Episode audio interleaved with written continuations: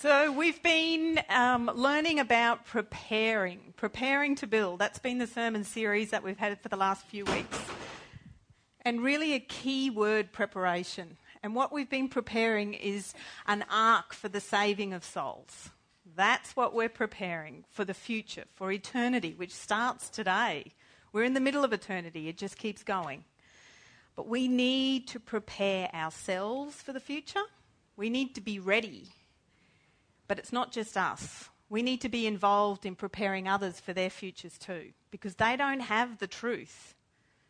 They're lost without the truth. They're lost without us helping them prepare for the future. So, preparation is paramount. Did you notice when Emily was telling her story, she said, I need to prepare for meeting with my friend.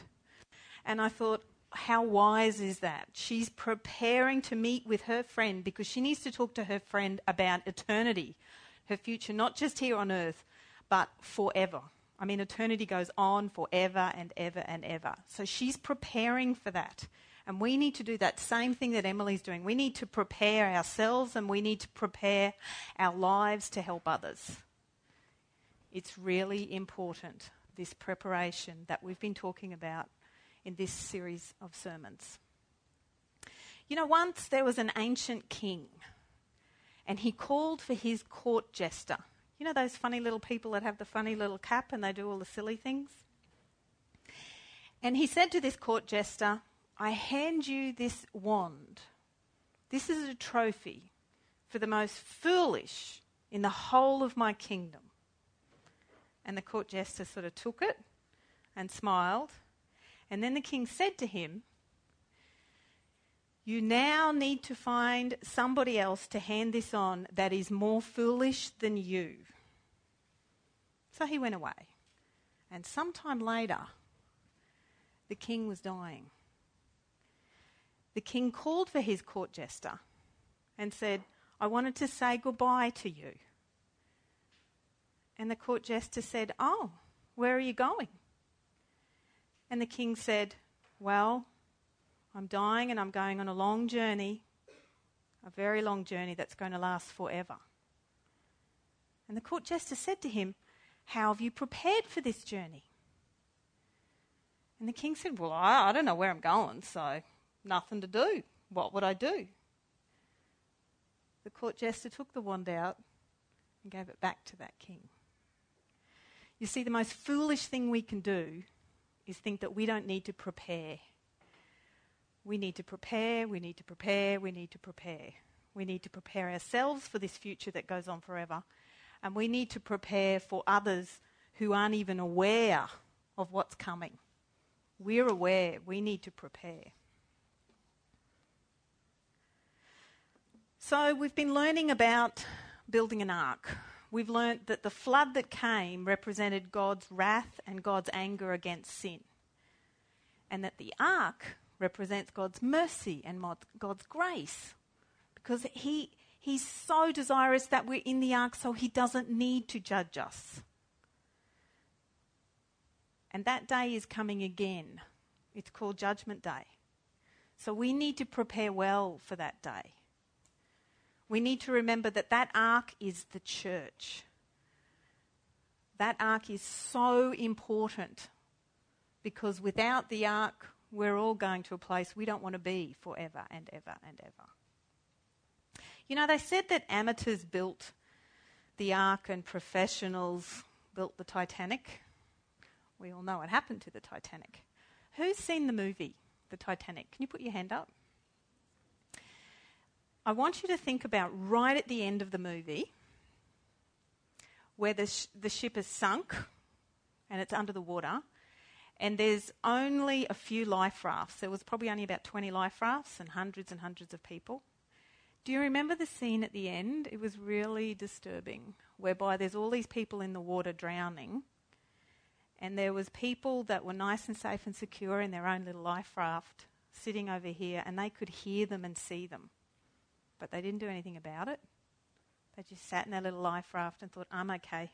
Whew, thankfully I'm okay. And only one of the life rafts went over looking for people that they could ask to climb on board. And you know, the key scripture we're going to look at today is telling us we need to be so careful about our actions and what we're doing. Are we just worrying about us in our own little life raft? Or are we worrying about other people who aren't in the life raft yet? They're not in the ark yet. Are our actions saying only I'm important, it doesn't matter? Do we care about the other people in the ark with us? People sitting right next to us today in church? Do we care about how our lives are impacting them? And do we care about how our lives are impacting those people who are drowning that need to get in the life raft with us? God wants us to think very carefully about how our actions, how our words, how our choices affect each other in this very room, affect our brothers and sisters across the globe, and affect those people who are not on the ark yet. Today's key scripture is this. This is, um, this is a cry from David's heart to God. David says, Let not those who wait for you, O Lord, God of hosts, be ashamed because of me. Let not those who seek you be confounded because of me, O God of Israel. And before we go any further, because we're touching God's word, I am so aware of this um, importance of interpreting Scripture well and without error. And that we, each one of us, handle the word of truth carefully, that we divide the word of truth faithfully. So I'm standing here about to embark to tell you about Scripture, to talk from God's Word. And there's absolutely no way I'm going to do this without God's help. So let's pray. Lord Jesus, as we come around your Word, we recognize the power of your Word, that these aren't just words in a book, that this is you speaking to us and Lord, I pray that we would all have open hearts so that you would speak directly into our hearts. Help us hear your message to ha- today. Help us understand your message today. And help us apply your message to our lives.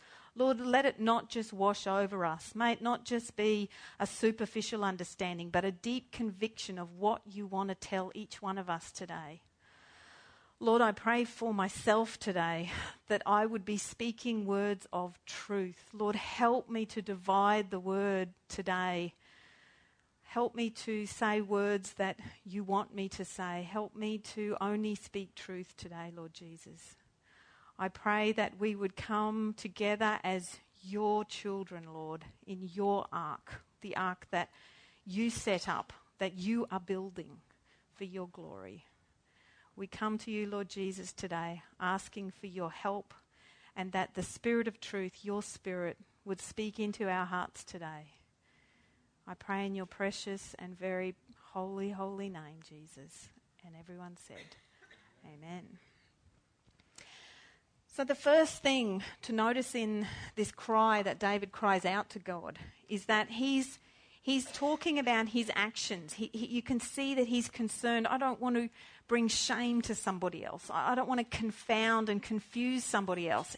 He's actually not thinking about how his actions and sins are going to affect him. He's actually worried about everybody else.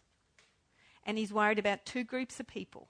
The first group of people that he doesn't want to shame are those who are waiting, those who are waiting for Jesus to return, those who are already in the ark. That's our brothers and sisters. He doesn't want to shame them. And then he talks about those who are still seeking, who are still looking for the ark, who are still looking for answers in this crazy world. And he says, Don't let me confound them or confuse them. So he's aware that his words and his actions can have an impact not only on his brothers and sisters, but on those who don't yet know God yet. So we've got to be so careful in every word we say, in every choice that we make, because we don't want to bring shame to one another. And the way we do that is we bring shame to God's name. And that's a horrible feeling, is it not? When you see another Christian bringing shame to God's name. And David is saying, I don't want to do that. He says, and I don't want to confuse people about who you are, God. I don't want to confound and confuse what I'm actually doing in my life where people are thinking, that's God? Maybe I don't want anything to do with a God if you're a Christian. I think we've got to understand that God said that He would build this church. And He's building this church, He's building this ark to glorify Himself. We don't want to shame Him. That's the opposite of what His task is for the church. We want to glorify Him. Jesus said, and this is when He's praying for His disciples. But you know, you and I are his disciples now too. So this is his prayer for us included. He said, And glory has come to me through them. So you see, a major task of the church, of you and I that are sitting in the ark, is to bring him glory. Now, glory is not a name or not a word that we use every day. What does it mean to you? When you think about glorifying God, because that's a major task of this church. That's the major purpose of this church. What do you think of? Do you think of exalting his name? Do you think of saying, Do you know how great he is? Do you realize that he's just amazing? He's so righteous and he's so holy and he's just fantastic. Let me praise him. Let me show you. Let me think about every word I make to show you how fantastic God is. Is that what we think about on a daily basis? Is that what we think of when we're on the phone and we're giving someone an earful? Have we stopped to recognize that we can glorify God or we can do the opposite? We can bring shame to his name. You see, we can disgrace God, we can bring shame to his name, we can defame his character just by the words that we use every day. And we can confound people, we can confuse people about who God is. So, David is telling us about two things he doesn't want to cause. He doesn't want to cause shame to other Christians, and he doesn't want to cause confusion. So, I want to look at these two ideas shame and confusion, or confounding others. Because I think I experienced both just last week.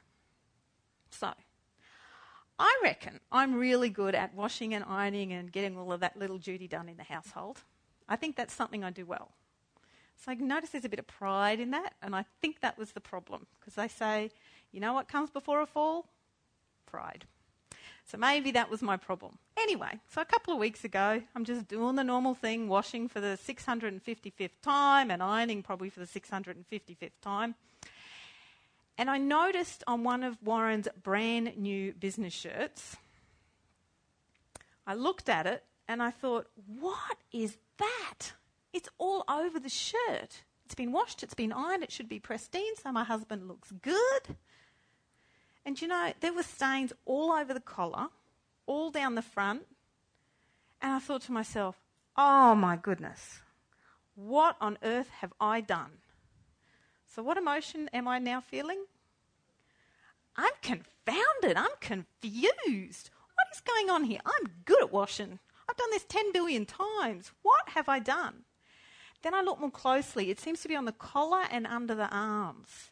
And you see, for years, I've been a really big fan of Sard Wonder Soap.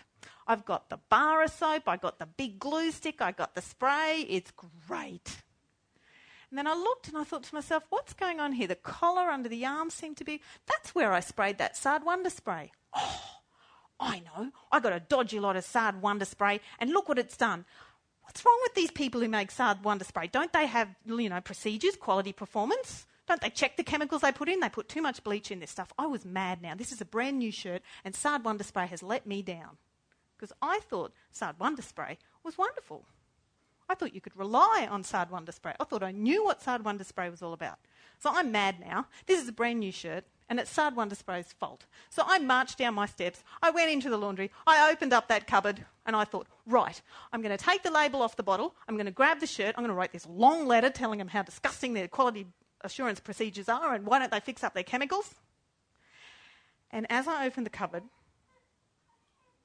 I took the bottle of Sard Wonder soap out, and then I thought, oh, there's a second bottle sitting there, which looks exactly the same as the Sard Wonder soap bottle. So I very hesitantly pulled it out. So I now have two bottles sitting in front of me. I'm not confused or confounded any longer. I've moved on to a new emotion. The new emotion is called shame. The reason I'm ashamed is because the second bottle has exit mould label on it. All of a sudden, I knew what had happened. It wasn't anything to do with Sard Wonder soap spray. It had nothing to do with the manufacturer. It had nothing to do with their quality procedures. It had nothing to do with the chemicals. So now I'm feeling this. So I'm in the laundry with these two bottles in my hands, oh no, now I'm actually going to have to tell my family what I've done. So I walk up the steps. I didn't have to say a word. I just held the bottles up. Warren just nodded. that was it, as if, yep, you'd be stupid enough to do that, I believe it. Which is a bit scary, isn't it? But you know, I was no longer confused. I was ashamed. I mean, that picture of putting your hand in your head, is that not what you feel like doing when you're ashamed? And these are the two things that God is saying to us in this passage. You don't want to cause confusion and confoundment in people who aren't on the ark yet. And you don't want to shame people. You don't want to be putting your head in your hands. You see, it's bad enough when you stuff up and you feel confounded and you feel ashamed. But what about the impact on other people? What about the shame that they're feeling because of your actions or the confusion they're feeling because of what you've done and what you've said.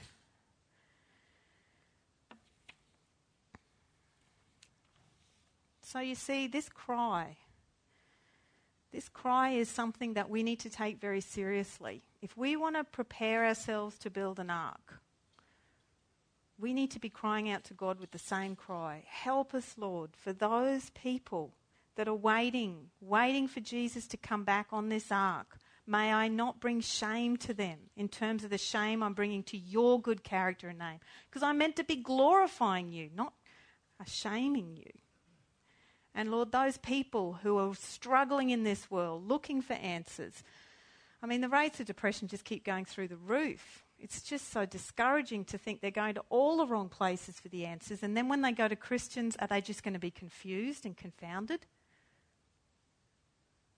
Do we understand the impact our lives have when we make the wrong choices? You see, confounding, there's three different meanings to confounding. One is confusion.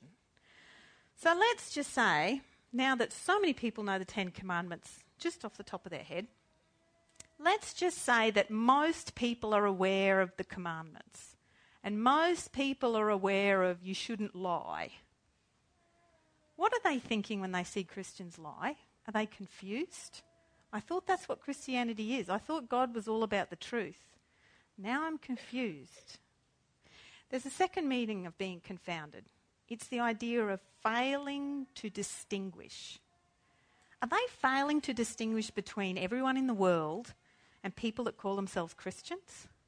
Warwick talked about love this morning and this idea about love is a feeling. How many people in the world have been let down in relationships where they've been told, I love you and I'll be with you forever? One year later, I don't feel the love. I think I feel the love somewhere else. How many times have people failed to distinguish the love they get from the world from the love they receive from a Christian? Are they distinguishing between what Christians are doing in their relationships and what everyone else is doing from the world? Or are we getting sucked into this love is a feeling as well? And there's a third meaning of confounding, and this is the worst one. This one says when, when something is made from bad to worse. So if they've already had a bad experience with Christians or churches, if they encounter you or I, are we going to make something bad even worse? These are serious consequences from what we say and do in life. Do we understand our sin doesn't just impact our future, but their future? This is a really yucky definition of shame, which is just out of the dictionary. This isn't from a Christian book or a Christian source. It says Shame is when we feel disappointed about something inside of us, our basic nature. Ooh. Because you know, our flesh is dead, dead, dead in terms of its ability to be in control of us any longer. We walk in the Spirit. It's the Spirit now that we're looking to please. Sin doesn't control us anymore. But you know, Chris, I mean, if we're still giving into the flesh, if we're not saying no to ungodliness, which is what we studied this morning in our Christian course, if we're saying yes to the flesh, surely that's got to be confusing people. You see, every time we say yes to the flesh, we fail to be Christ's ambassador. Paul says to us in 2 Corinthians, he says, We are ambassadors for Christ as though God were pleading through us. Do we forget that we are God's representative every single minute of every single day? We're not just a messenger. We're not just bringing somebody a message without them interpreting us at the same time. They're not just listening to our words, they're listening for our words in terms of not only content, but how we talk to people, when we talk to people. And they're watching what we do. Because they're not just listening to our words as if we're just some from Australia Post and here's your mail. I mean, we don't really take any notice of the mailman in terms of his character and how that affects what's in our envelope in our mail. But you know what? Every single word that you say to somebody, they're not just taking that as if it's got nothing to do with the way we're giving it to them. We are ambassadors, not messengers for Christ. We have to live this in front of people, not just talk it. You see, we get guilty for things that we do. And Jesus will forgive us for our sins if we go to Him and repent. But guilt is different to shame. You see, we feel shame for who we're representing. Did I just represent Jesus here? Or did I just represent the world here? If I'm going to be Jesus' ambassador, I need to ask myself that question every single morning every single day, every single time I make a choice. Is this glorifying God? Is this bringing shame to God? Am I representing God in what I'm saying and doing, or am I just representing the world and the flesh? We've got to understand the importance of being an ambassador for Christ. If we did that, maybe we would be crying out with this same prayer and saying, I just so want to glorify you, Jesus. I so want to be your ambassador. Help me, Lord. Help me not to bring shame to those Christians who are out there trying so hard to be your ambassador every single day. They're saying no to flesh, no to ungodliness. Lord, help me do that too, because I don't want to bring shame to your name, and I certainly don't want to bring confusion to those who are looking for you. We've got to glorify, not bring shame. We've got to enlighten, not bring confusion. And people need the ark today just as much as they did back in Noah's day. In Luke 17 26 to 30, we read, Just as it was in the days of Noah, so also will it be in the days of the Son of Man. People were eating, drinking, marrying, and being given in marriage up to the day Noah entered the ark. Then the flood came and destroyed them all. It was the same in the days of Lot. People were eating and drinking, buying and selling, planning and building. It will be just like this on the day the Son of Man is revealed. It kind of almost seems like every day is the same. The sun comes up, we eat breakfast, we do the dishes, we eat lunch, we do the dishes, we do dinner, we do the dishes, then we do the washing. It just feels like nothing's going to change. But that's what he's telling us. We're eating and drinking, we're buying and selling, we're planning and building, we're going to work, we're going to school, as if nothing's going to change. It's scary if we get sucked into this idea that nothing's going to change. We don't need an ark, everything looks like it's the same. We've got to be so careful not to get caught up in this. You see, the world is lost in this. The world thinks nothing's going to change. I want to talk to you about this idea that the world is looking for answers. They know something's wrong, and they're going to all the wrong places. And I think the world knows that there's something beyond themselves and the material world. They're looking for a spiritual answer. Because we've, we've developed in the world all these spiritual solutions Scientology, we've created astrology, we've created all these different spiritual groups that will give them these spiritual answers. And a lot of these spiritual groups can be called what's called an esoteric group. It's this special little group that really has the spiritual answers. I want to read to you from one of their websites what they say about Christmas Day. Because if there's one day where we bring shame to God and we confound other people about what Jesus is all about, maybe we could just have a look at Christmas Day as an example. This is what they're saying on their website about Christmas Day. Down through the ages, Christmas Day has been recognised and kept as a season of new beginnings, of better human contacts, and of happy relations among families and communities.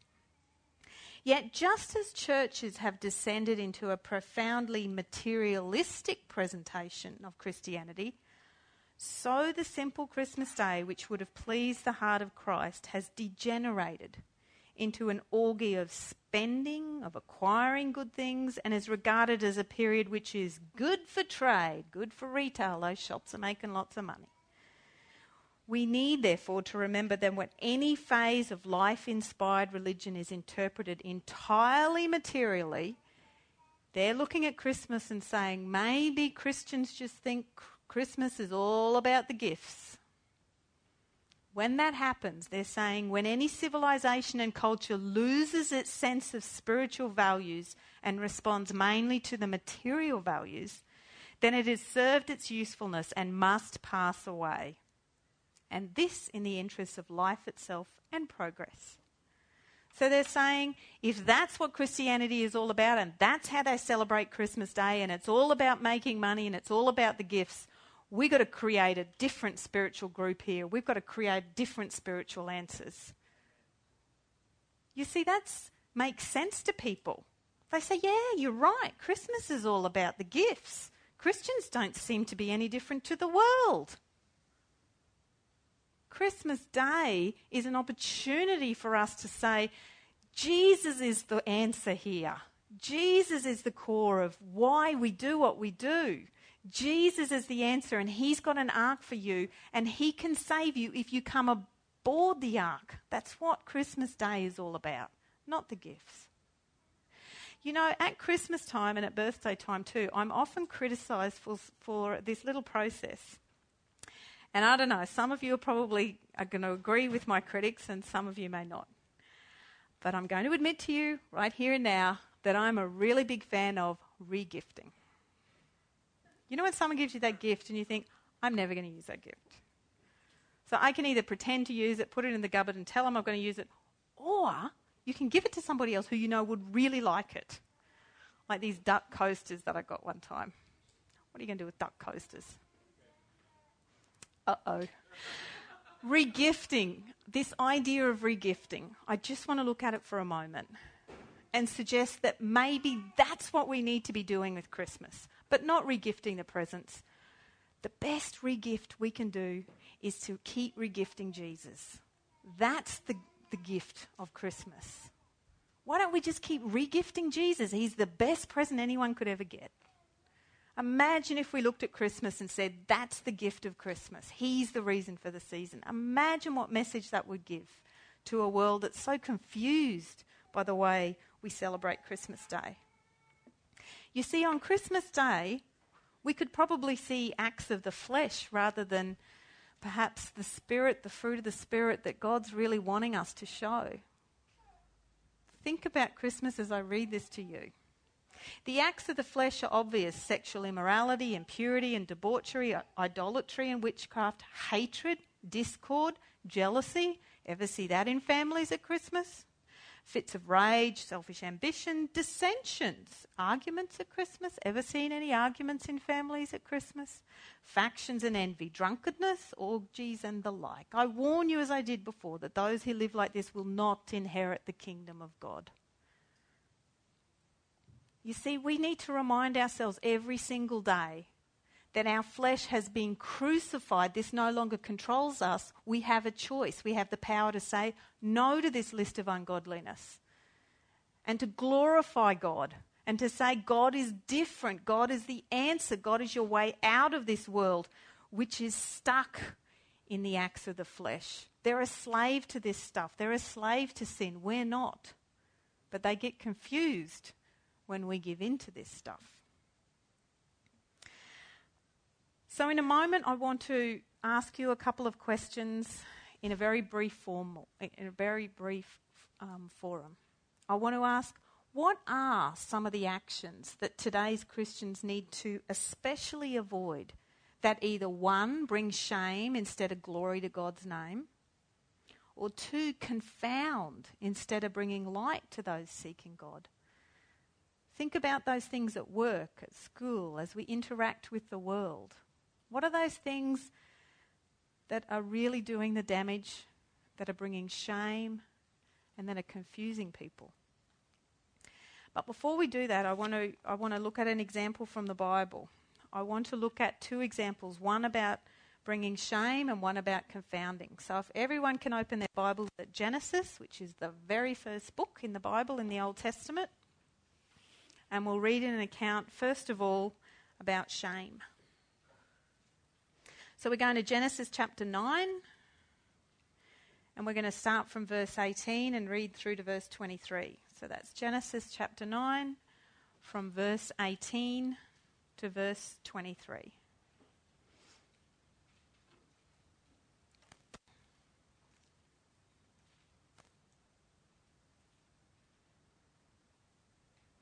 Okay, we read. The sons of Noah who came out of the ark so, just to put this in context, because that's reminded me. So, the flood has come and gone, and now they're hopping off the ark. So, they're getting off. The flood is over. God's given them this beautiful rainbow, which we still enjoy today, to say He's not going to do that again. It's His promise. It's not going to be flood. He won't cover the world with water again. So, they're just getting off the ark, okay? So, the sons of Noah who came out of the ark were Shem, Ham, and Japheth. Ham was the father of Canaan. These were the three sons of Noah, and from them came the people who were scattered over the earth. Noah, a man of the soil, proceeded to plant a vineyard. When he drank some of its wine, he became drunk and lay uncovered inside his tent. Ham, the father of Canaan, saw his father's nakedness and told his two brothers outside. I just need to pause there for a minute. That word told in English just sounds like he just briefly told them. But in the Hebrew, this is tell with delight. Kind of say, ha ha, guess what dad's done? I just saw him. Can you believe it? It's done with this idea of delight. He's trying to. Um, he, he's trying to make fun of his dad. He's showing a lot of disrespect to Noah as he tells his brothers. So that's the idea behind telling his brothers. Okay, let's continue. So Ham saw his father's nakedness and told his two brothers outside, outside the tent. But Shem and Japheth took a garment and laid it across their shoulders. Then they walked in backward into the tent and covered their father's nakedness. Their faces were turned the other way so that they would not see their father's nakedness. Okay, so we'll stop. And that's the picture here you can see. There's Noah in his tent, drunk and naked, and these are the two brothers saying, Oh, we need to cover that. And there's Ham at the, at the side. He's the one that went up to him and said, Guess what? You see, this is the significance of shame. The shame that is a consequence of sin the shame that is a consequence of works of the flesh. We just read them out, and drunkenness is one of them. We need to understand the impact our actions have on others when we sin, when we give in to the flesh. You see, there is great shame in this photo. There is great shame. That's why they went to so much trouble to cover him. They wouldn't even look at him, they walked in backwards we need to understand the extent of that shame is the same today when we get drunk, when Christians get drunk, it's a great shame against God's name. We need to understand the extent of the shame that goes with works of the flesh. It's no different today. Imagine if not one more Christian got drunk again, ever.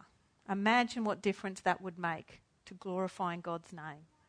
Imagine what a difference Christians would actually be shining in their lives compared to people who can't say no. It would make a difference, would it not?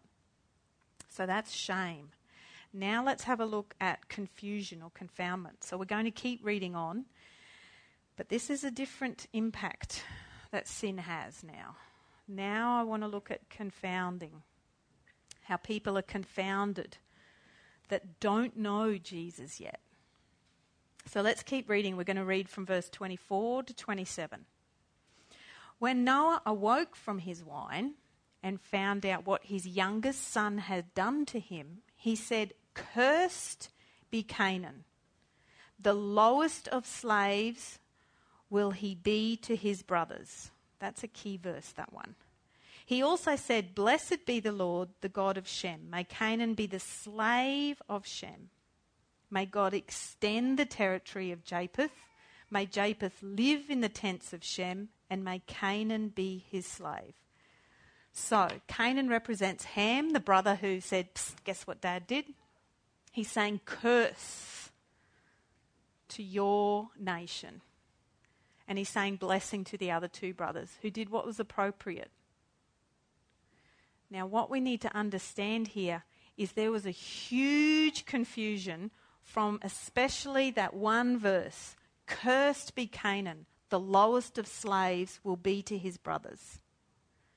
There was a major, totally unscriptural interpretation that was placed on this scripture. And maybe our African brothers and sisters know this one because what happened is that this was interpreted by some very prejudiced people who said, aha, the Canaanites are the black African people, so they should be slaves. You think about all the slavery that went on for years and years and years with black Africans because of a misinterpretation of Scripture. How confused are people when Christians are wanting people based on the colour of their skin to be their slave? And they use Scripture to support their actions. That's the most shameful part of all. No wonder people say, Christians, they're no different to anyone else. In fact, maybe they're worse. They're actually advocating that based on the colour of your skin, you should be my slave. What a huge embarrassment for, for Christians. What a huge sense of shame we're putting on God's name because we're misinterpreting Scripture, totally taking it out of context, and then using it to please the flesh. Oh, it would be nice to have my own slave. Totally unfounded, totally unscriptural, but bringing enormous amounts of shame to God's name and a lot of confusion to people who would want to run far away from a God that is advocating slavery based on black skin. This is serious stuff. Imagine if Christians never got drunk again and never misinterpreted Scripture for their own selfish ambition. What an amazing witness we would be of God's beautiful nature and character. So it's really important we rightly divide the word of truth.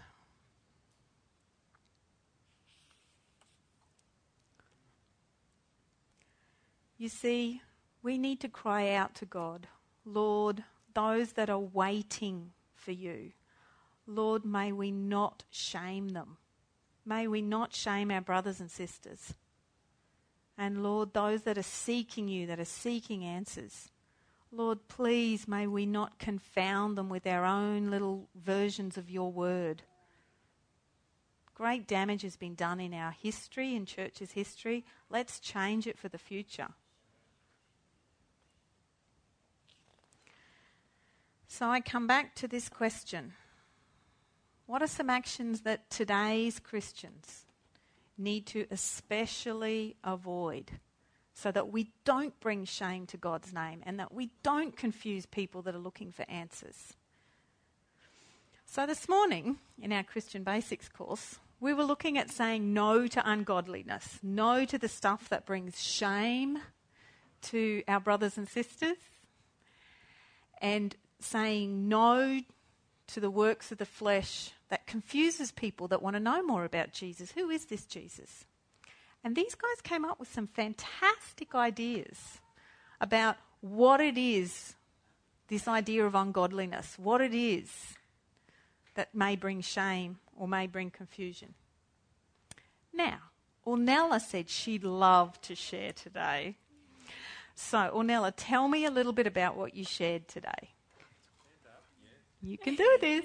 It was beautiful. What you said is fantastic. You can do it. Stand up, girl. You can do it.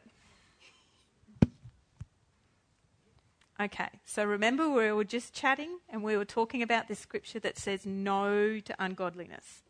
And you made a fantastic comment about what you thought might be ungodliness at school. What does that look like in a school environment? What do we need to say no to? Well, today in the morning, we were with Miss Lee's um, of our little Bible study, and I just came up with the idea of gossiping, and I just realized that gossiping can break friendship, can bring fight, and especially like break family relationship. And also, I realized that it's like a start of envy because when you start gossiping about someone that thing that she didn't do, and then the person just get angry and angry, and they just feel like killing the person, which is like part of it. And I also want to say that at school, gossiping is a lot, and I just. It was great. I mean, you're absolutely right. What wisdom from our young people. Thank you. Okay, so you guys are getting preferential treatment this morning. Is there anyone else from our Bible study group that wants to say anything else about what we talked about this morning? I'm giving you first choice. I said to them, if God stirs you up, I gave them this choice. You can either, not to feel guilty, girls, but if God stirs you up to actually contribute this morning in the, in the forum, then you can either say yes to the Spirit or you can say yes to the flesh. Rachel put her hand up. Okay, come on, girl. Come and tell us a little bit about the ungodliness that you see in the world that we as Christians need to say no to. Uh, well, for the our God, uh, for the our godliness, we for the bad things we have to like to so to, like to say no with is like when like someone tell you that to do something wrong, and you never done that before in your life. So, example like cigarettes, probably like your friend can smoke around you, and they always test you. They can tell you that oh, I want you to try this, but if you like you have a Holy Spirit in your heart, but you never done that before, you have to say no. And one thing like a sex law, like bad thing happened to school, like some the guys they acting stupid, and if he knows that God loves you and you always follow His words, it's not gonna come inside your heart because it can tell you that don't do this thing, but if you do it, it means that you're wrong way. And Thank you. Well done. Thank you. You did well. Okay, so there's no one else from our group this morning that wants to say anything before I open it up. Is God stirring any of you up? You, this is your last chance. No? Okay. Is there anyone else that wants to maybe comment on in terms of what they see in today's world that Christians need to be especially careful to say no to? That might bring shame to our brothers and sisters or might confuse people that don't yet know Jesus? What do we need to be especially careful to avoid? What's the ungodliness that we need to say no to?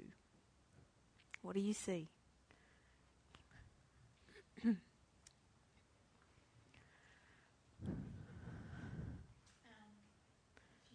we did a trip to Canada and I wanted to buy some TED stockings for the plane. And everyone at work said, just take them from the cupboard. Everyone does ah. that. And I said, no, I won't do that. And, and I was frustrated because I was looking at Vinnie's and everywhere and they were so expensive and I was getting frustrated that I couldn't find any. And everyone was like, have you still not taken them from the cupboard?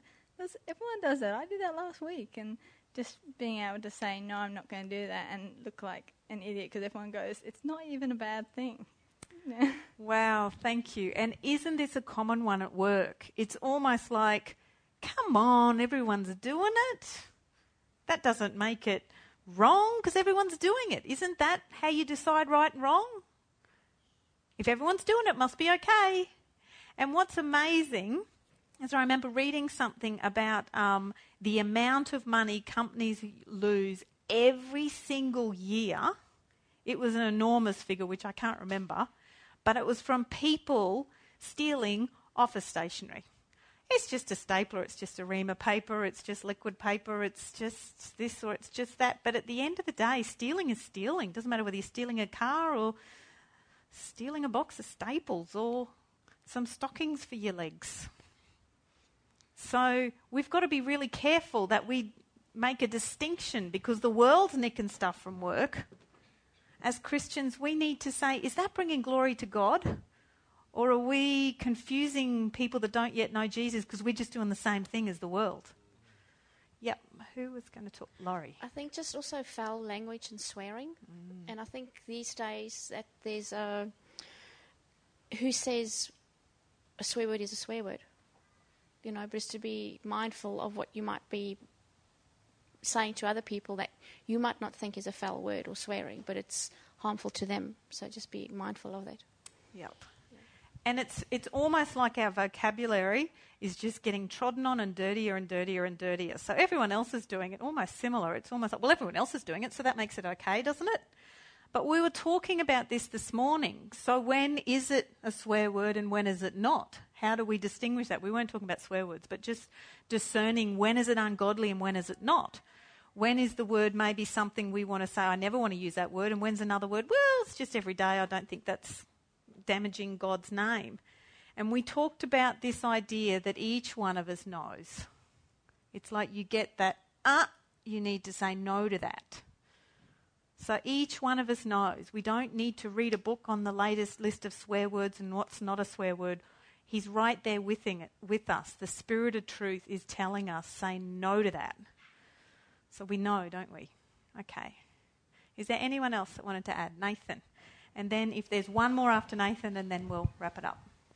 One thing I've been noticing lately is just um, what you listen to, so music and what you put into your head, because other people might be around you and listen to it, to you know, might hear you listening to something, and um, it's it's it's funny because I've actually seen that um, examples of that on Facebook where um, they have this a service called Spotify and it's free music but when you listen to a song, it comes up and says, someone just listened to this song. Um, and I've often seen Christian friends and Christian people that I know, I've gone, they're listening to what? And I'm just looking at on the feed and thinking, what do other people think about what you're listening to? Yeah, it's a powerful witness, isn't it? The choices we make in terms of what we're prepared to let into our thought life, as if it doesn't really matter what we let into our thought life. And if the rest of the world is listening to that music, can't be that harmful, can it?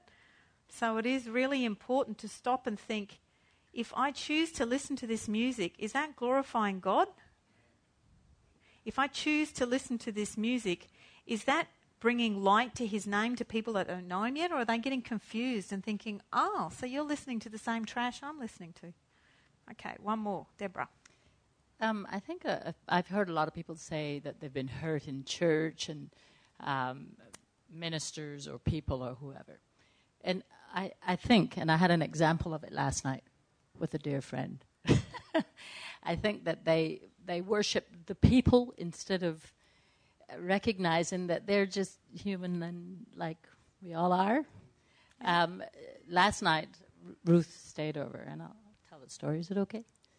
I have this horrible cat that comes. It's a, a it's a um, what do you call it? Feral cat, and it comes into my cat door and comes into my house. Two o'clock in the morning, we can hear this cat trying to kill my cat, Anyhow, so this has been going on for months and months. Ruth isn't aware of that. But last night, this cat, we were sitting in the lounge playing a game, and this cat came up and started to fight with my cat.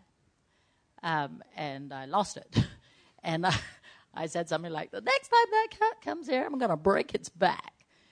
And Ruth went off because all of a sudden I was like uh, this horrible person. Um, so we had a discussion about that. What I'm trying to say here is that we shouldn't be worshiping each other and thinking that the other one is above any, you know, expression of unholiness because that I find is what people then oh you know this is a Christian person and they that's not a Christian thing and you're right and yes I think she should have said that yeah because it isn't but the point I make is that if you do that, if you put a person on a pedestal and you look at them and just because they're Christian, you think, ah, you know, they're holier than holy. That's not the case. Thank you. Okay. It's important, isn't it, that we're here to glorify God, not glorify this person or that person or this singing or that singing or this musician or that. I mean, it's all about glorifying God. And I'm so glad you said that, Deborah, because it reminds me of a scripture that I wrote in just this morning, and it's in relation to Noah. I mean, Noah is not someone that you imagine getting drunk. Noah is the one that God said walked with him and was the only righteous one left. He and his family were the only ones that got on the ark. The rest, wicked. And yet, this man that God said was righteous sinned because he got drunk. So if we worship Noah, we're in trouble because all of a sudden we got an idol in front of us right before our eyes. Doesn't matter which person we put there, but the temptation is greater when we see them as righteous. So we're going to be very, very careful.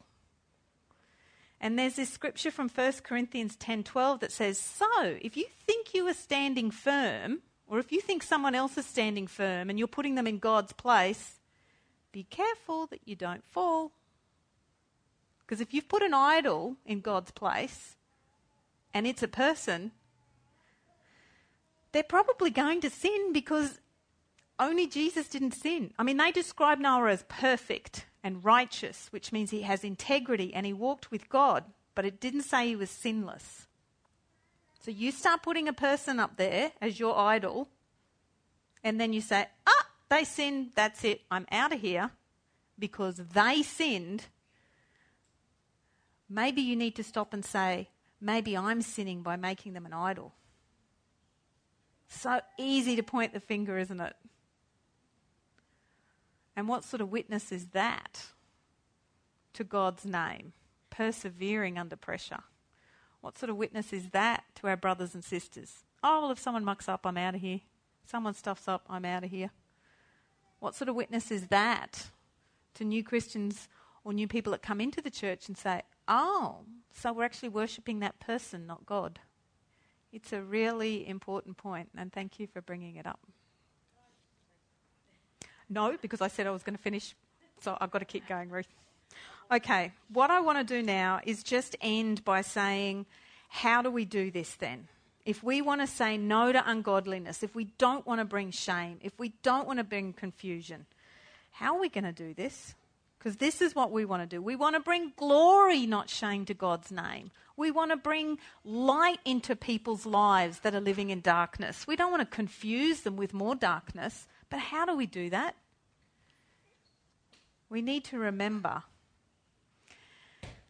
that Noah was a righteous man, blameless among the people of his time, and he walked with God.